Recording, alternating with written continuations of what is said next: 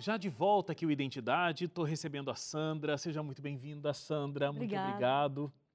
Sandra, tua história começa de um jeito bem interessante, inusitado e também você tinha muitos questionamentos, né? Porque você tinha seu trabalho, tinha sua vida, financeiramente estava tudo ok, né? Vivendo bem de uma forma tranquila. Mas aí você começou a ter alguma, alguns episódios onde você perdia completamente os sentidos. Então, não sabia o que estava acontecendo, desmaiava do nada, é, mas não tinha um diagnóstico, você não sabia por que isso acontecia.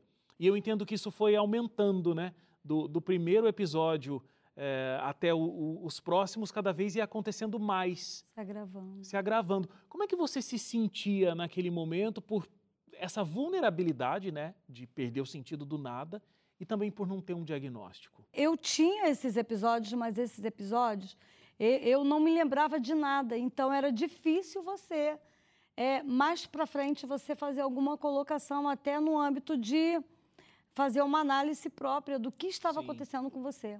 Uns pensam que você está endemoniado, outros pensam que você é uma pessoa doente, é, pensavam que eu tinha epilepsia, por exemplo. E a epilepsia, é, corre-se a, a notícia de que a baba da epilepsia pega né? Então, muitas pessoas tinham dificuldade de se aproximar e até mesmo de acudir, né? Claro. Como eu não lembrava de nada, era difícil. Ô, Sandra, assim, você foi tendo um agravamento disso, até por uma questão emocional, psicológica. Você começou a sentir medo. Medo de que você seria sequestrada, medo de que você estava sendo vigiada. Até porque pessoas que você nunca tinha visto vinham perguntar para você se você tinha melhorado. Mas é porque elas viram você tendo um, um desmaio, um apagamento, assim, né? Mas é que você não as via. Como é que foi esse momento? E aí você foi procurar uma ajuda psicológica? Wagner foi muito triste, era muito triste porque assim, como eu não sabia, eu não me lembrava do que acontecia comigo, de nada, nada, nada. Página em branco, né? Então, eu via essas pessoas que se aproximavam de mim, eu via como pessoas que queriam me fazer algum mal. Eu me lembro que é, eu estava. É, foram vários momentos, né? É, eu ligava para o meu marido dizendo: Olha, tem um homem me seguindo e ele está dizendo, ele está ele tá me seguindo, eu estou com medo. E meu marido vinha, falava: Amor, fique onde você está, vê guardas, vê isso. Então eu dependia de guardas, banca de jornal, pontos de segurança para eu poder ali ficar e assim, então, eu várias vezes, né, ia acontecendo isso. E a minha família fez uma fez uma super proteção de não passar para mim o que estava acontecendo, porque não adiantava, Wagner, eles falarem para mim.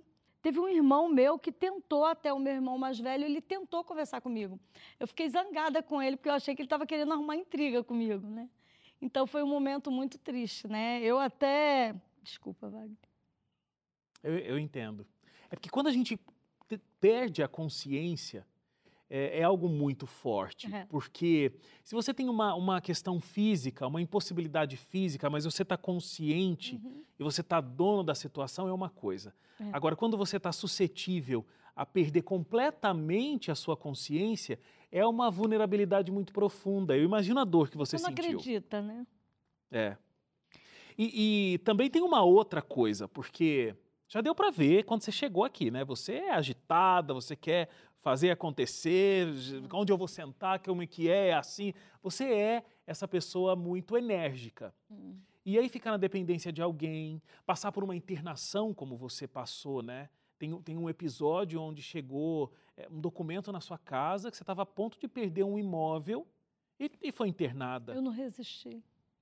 E aí como é que está internada e está sabendo que a vida toda está acontecendo lá, é, mas sabendo que se voltar para a vida pode ter mais uma vez esse episódio de um apagamento cada vez mais constante. Era muito difícil, né, Sandra? Quando eu cheguei a esse estágio, eu já estava já é, sabendo o que acontecia antes comigo. Uhum. É, e eu já estava no campo de humilhação porque era como se fosse uma retrospectiva, um momento para uma retrospectiva do que aconteceu comigo. Sim. E eu estava ali no ápice daquilo que era humilhante, né? Porque ali, antes, eu, eu tive duas fases, né? Eu tive a fase de. Eu tive a fase do antes, que eu não sabia de nada, né? Eu não sabia de nada, eu não via nada. E eu tive a fase do depois, no coma, onde eu ouvia tudo. Você teve um derrame que fez com que você ficasse em coma e, e era isso. Aí foi o outro lado, como você estava Foi o tentando outro me lado. contar Agora aqui, né? eu inerte, Você não conseguia se mexer. eu não me mexia, mas eu tinha consciência, Aí você recebia visitas, tinha os médicos, tinha os enfermeiros. tudo. Você estava ouvindo e Só que ao meu tudo. redor todos pensavam que eu não estava ouvindo nada. Sei. Inclusive médicos falavam isso. Uhum. E eu ouvia tudo. Eu pude ouvir as coisas mais tristes das pessoas que eu mais amava. né? É porque as pessoas pensavam que você estava ali num sono muito profundo. Então elas comentavam. Pensavam que eu estava ali mesmo no- na reta final do Aham. Wagner. O ser humano ele tem repúdio, ele tem dificuldade de se aproximar de um pré-defunto. Na verdade, quando as pessoas estão ali no coma, quando eles estão ali num hospital, no CTI, numa UTI, é um pré-defunto para muitos. Os crentes, quando chegam, muitos que têm esse trabalho de acompanhamento, até é um recado para eles. É, muitos chegam perto de você, muito mal, encosta assim na pontinha do dedinho do pé e faz ali uma oração com você. Outros colocam a mão tão leve em cima do teu peito, assim, fazendo oração, que você não sente. E ali eu pude sentir as necessidades maiores que o ser humano tem. O afeto, principalmente. O toque, o falar e ser ouvido, o olhar, né? Mas o que, que era mais difícil para você? É, Ouvir as pessoas falando essas coisas, sentindo que as pessoas estavam se distanciando de Eu não poder você? responder nada. Ou você também está entendendo que, que o seu caso estava se agravando e o medo de realmente morrer? O que, que era mais forte para você? Eu, era, eu cobrava muito de mim, eu era muito ali, sabe, Uhum. rigorosa. E eu era perfeccionista. Então, para mim, o mais difícil ali foi não poder responder. Quando o médico chega e fala assim: Nossa, ela está toda inchada do lado. Aqui, a minha vontade era dizer: Olha, a enfermeira, o enfermeiro que veio aqui, me deixou mal de decúbito. Eu sabia por quê, mas eu não podia dizer. E aí você tinha que ser levado para exame, para isso e para aquilo, porque você estava ali de decúbito e a pessoa colocou ali, a pessoa ficou no telefone o tempo todo te dando banho do leito. O prazer que se tem, que eu tive, que, eu, que tinha-se durante esse período, era o prazer do banho no leito, porque ali eu era tocada. Porque não é impossível você tomar um banho no leito sem ser tocada. Então era um momento em que eu era tocada. Porque até os médicos, quando vêm, sinais vitais, é tudo né, simples, é tudo, eles vê se está demasiado ou não. Mas o banho no leito é o momento do prazer do toque, onde a pessoa. Se sente acolhida. É onde você se sente presente, onde você se sente ali Vivo. interagindo de alguma forma, né? Então, era um momento de prazer. Só que, é, como você se sente? Alguns enfermeiros, eles quando iam fazer banho no leito, ficavam no telefone resolvendo coisas pessoais. Então, tinha momento que eu me sentia suja, mal limpada. É, momentos em que eu me sentia um nada, só para cumprimento de horário. É claro que tinham outros que vinham, eu me sentia limpa, cuidada. A enfermeira conversava comigo, os enfermeiros do plantão. Só que assim, quando nós estamos nessa situação, a gente não tem noção de tempo, de espaço. Quando você está consciente, até tem, porque você sente o pessoal tropeçar. Então você meio que imagina que tem alguém entrando e o espaço é pequeno, né? Uhum. E você imagina o UTI, o- né? Essa coisa que era o meu caso, né? Então eu tinha mais ou menos noção que o espaço era pequeno. Mas assim, de tempo a gente não tem noção nenhuma. Então, você sente meio que isso. Mas as coisas que mais doem é as pessoas que você conhece. Você perceber que você não faz parte mais daquela história. Que você não não que você não não está mais, você não não tem mais aquele espaço ali que você perdeu a sua vez que você não existe mais. A gente vai fazer uma parada para o intervalo aqui, Sandra, e na volta a gente vai falar de uma pessoa que sofreu muito com tudo isso e que teve sempre muito presente, ficou desesperada, inclusive, com toda essa história, que é a sua mãe Sim, e as cartas que ela escreveu. sim. Então a gente faz uma parada ra- rápida e a gente volta já aqui contando a história da Sandra.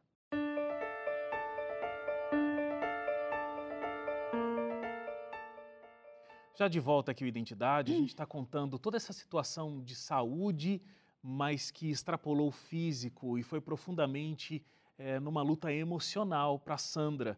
A Sandra estava vivendo eh, um coma onde ela conseguia ver tudo ao redor. Ela começou a ver pessoas eh, numa situação de já percebendo que não, ela não fazia mais parte do cenário onde ela estava habituada, viu profissionais a tratando com carinho e a tratando bem, profissionais a tratando com nem tanto, nem tanto empenho, viu essas visitas indo eh, diminuindo aos poucos, porque todos consideravam que ela estava ali para morrer, né? E a sua mãe começou a ficar muito desesperada com isso, como eu disse ali na saída do intervalo, né, Sandra? É, E ela começou a escrever cartas. Que cartas eram essas? Para quem ela escrevia? O que tinha lá? Ela se viu numa situação desesperadora, ela não podia fazer nada. Ela não tinha o que fazer. Então, meus irmãos me acudiam, marido, aquela coisa toda, e ela ali, ela tomou uma atitude, né? Era o que ela podia fazer. Então, ela acreditava que ela escrevendo cartas para outros lugares, então ela pegava endereços, ela pegava endereços de igrejas, endereços de amigas, e ela saía escrevendo, ela escreveu mais de mil cartas, eh, pedindo oração por mim, para que Deus cuidasse de mim, de certa forma, que as cartas ultrapassando fronteiras, assim podia ir embora essa doença, esse mal que me acometia, né? Uhum. E ela passou muito tempo fazendo isso, né?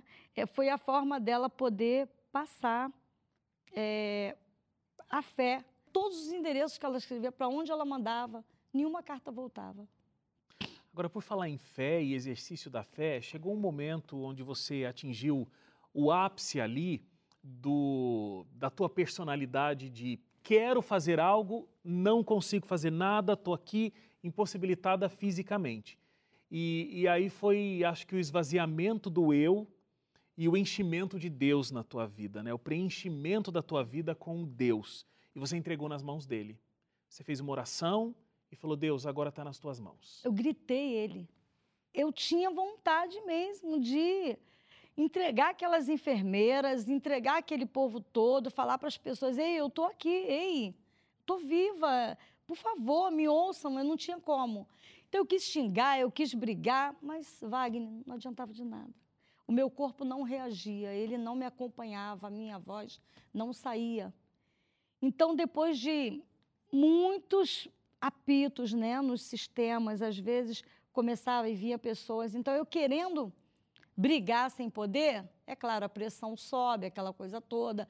Aí você vê os monitores apitando, pessoas chegando e monitorando e injetando remédio em você, porque você está ali adrenalina a todo vapor, né? Sim. E por quê? Por causa do seu entorno, do redor, que me afetava. Então, Wagner, eu, eu, eu não clamei, eu gritei, eu gritei. E na hora do meu grito, do meu desespero interior, eu pedi muito forte, eu pedi muito forte. Eu falei com ele que eu estava cansada de ser humilhada. Então eu gritei, eu gritei para ele e falei: Senhor, muitas pessoas fazem pactos, uns fazem com o diabo e eu faço contigo. Eu preciso da sua resposta. E você sentiu essa resposta. Eu preciso da sua resposta para eu sair dessa humilhação, porque para mim está humilhado demais. E eu vou mudar, eu preciso mudar, mas eu não tenho condição nenhuma. Nenhuma. Eu nem sei como vai ser. Aí eu falei para ele: o senhor me ensina, o senhor me fala o que eu preciso fazer, me direciona, porque eu não sei mais o que fazer, eu estou humilhada. E ele te respondeu. Sim. Qual foi a resposta? E aí eu comecei a sentir o que eu mais desejava, que era falar e ser ouvida. Né? Eu não era ouvida por ninguém. Eu comecei a sentir o toque, o, calor. Uhum. Eu comecei a a me sentir em paz, tranquila, porque algo estava acontecendo. E você, não muito tempo depois, começou a se movimentar. Sim. Eu comecei a me movimentar com muita dificuldade. Uhum. Eu comecei assim a abrir os olhos, eu comecei a querer abrir a boca, foi muito difícil. Então, todos esses movimentos, eles são muito difíceis. E aí, com o tempo, você foi fazendo fisioterapia? Teve as fisioterapia, teve médico que me desenganou que eu não iria mais andar. Ter movimentos? Não iria ter mais movimento. Tanto que eu tive que mudar a estrutura da minha casa, colocando cordinha na escadaria para poder de lá puxar, Sim. porque eu não desceria a escada, eu não eu estaria totalmente sem alguns movimentos e tudo. E Wagner, o interessante é que tudo que aconteceu desde recuperação, aquele período de transição todos, todos foram guiados. Deus estava com você.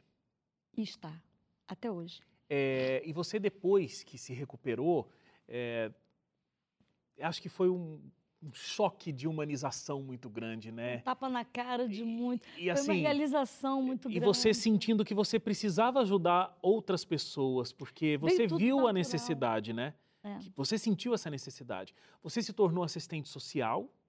É, você hoje trabalha, inclusive, numa ONG, a ONG ABAC. Sim. Associação Beneficente de Ação da Cidadania e Cultura.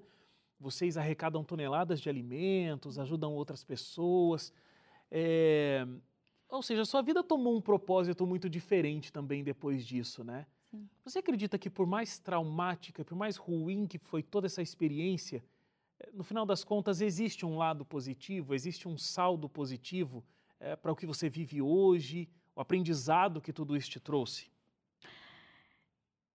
Tudo tem uma sequência. Eu ali, a necessidade maior que eu, que eu senti que o ser humano tem necessidade é o toque, o olhar e ser olhada, o falar e ser ouvida. E dentro disso, Deus pautou a minha nova história. Né? Amém. Eu já tinha lá toda uma formação e ele agora, então eu sempre digo, Deus, ele capacita, ele te chama e capacita. E eu fiz uma nova faculdade, ele me deu uma nova faculdade. E imitando o que a minha mãe fez, como eu estava totalmente ali, sem muita condição, sem nenhuma condição praticamente, estava renovando, houve várias uhum. coisas, relacionamento conjugal, é, aquela coisa toda. Eu tive que. Deus foi me devolvendo tudo, Wagner. Eu já tinha perdido o meu espaço na minha vida. E ele foi me dando tudo de novo. Recuperando. Ele foi me dando aos, aos poucos. E aí, tem uma pessoa que fez parte da minha história, que eu não esqueço. Eu copiei a minha mãe escrevendo cartas nas madrugadas, porque era o meu refúgio, Fortaleza, falar com ele nas madrugadas, falar com meu Deus. Porque ele me ouvia o tempo todo. E eu estava ali no pacto com ele. E ali eu comecei a escrever cartas. Uma dessas cartas chegou até a Laurinha, lá no escritório do doutor Milton Afonso. Uhum. E a Laurinha levou para o doutor Milton Afonso. E o doutor Milton Afonso pagou minha faculdade toda de serviço social. Então, eu comecei dando aula no meu terraço, limitada para andar, puxava a cordinha para os alunos subir. E eu já estava fazendo a faculdade. Eu fui visitada pela Polícia Federal, porque fizeram uma denúncia minha. Eu estava lá no terraço, como tinha escada, né, tinha que subir. Então, denunciaram que crianças e idosos estavam subindo a escadaria, né? porque eu atendia, Wagner, crianças e adolescentes dando aula, ensinando a ler, crianças com déficit de atenção. E eu começava a ver que as necessidades. Eu não era formada em assistência social ainda. Para muitos poderia ser o ponto final ali. Poxa, a Polícia Federal vir aqui, ou o oficial de justiça vem, vem, não acha que a Polícia Federal chega e faz uma denúncia? E eu fui lá. Quando eu fui lá, levei os relatórios, o que, é que eu fazia. E de lá, o Ministério Público me deu um papel. Esse papel foi o papel que Deus escreveu para eu poder fundar uma instituição. Todos os passos e nós tivemos um novo encontro. Agora, para organizar essa coisa toda, levou um tempo, mas Deus nos deu. E está aí acontecendo. Tudo o que Ele explicou, tudo da forma dele, tudo conforme Ele. E sempre que eu preciso, que eu tenho uma dúvida, é Ele que me diz como eu devo agir. E é isso que a gente tem que fazer na nossa vida, com problema, sem problema, achando que não tem solução, ou tendo solução, tudo entregando nas mãos de a Deus. A diferença é você permitir que Ele te guie. Porque nós somos um carro desgovernado, nós Uhum. queremos fazer acontecer. Quando você permite que ele dirige o seu carro, se ele tiver sem freio, ele vai ter freio se você tiver. Então ele tem que estar sempre à frente, ele direciona. Wagner, hoje nós atendemos 54 comunidades. Só de toneladas de alimentos agora, esse ano, foi mais de um, mais de um mil, mais 1.500 toneladas de alimentos. Nós assistimos mais de 54 comunidades. Tudo que ele orientou lá, enquanto eu estava no coma, de como teria de ser, eu cumpro. Porque eu levo muito a sério esse pacto. É um pacto de fidelidade e é um pacto para a minha vida pessoal, para o meu bem-estar e para a minha felicidade. Parabéns por ter tornado a sua história em algo tão bonito que ajuda tantas pessoas, Sandra. Ele, ele mudou a minha Eu, eu agradeço a sua presença, agradeço porque você está aqui, viva, se movimentando plenamente. Amém. É um milagre de Deus, com certeza, e é muito bom ouvi-lo. Obrigado e que Deus continue te abençoando. Amém. Obrigado a você também que ficou com a gente até agora. A gente se encontra amanhã às 11h30 da noite com mais uma linda história, uma linda história de encontro com Deus, uma linda história de superação. Até lá. Tchau, tchau.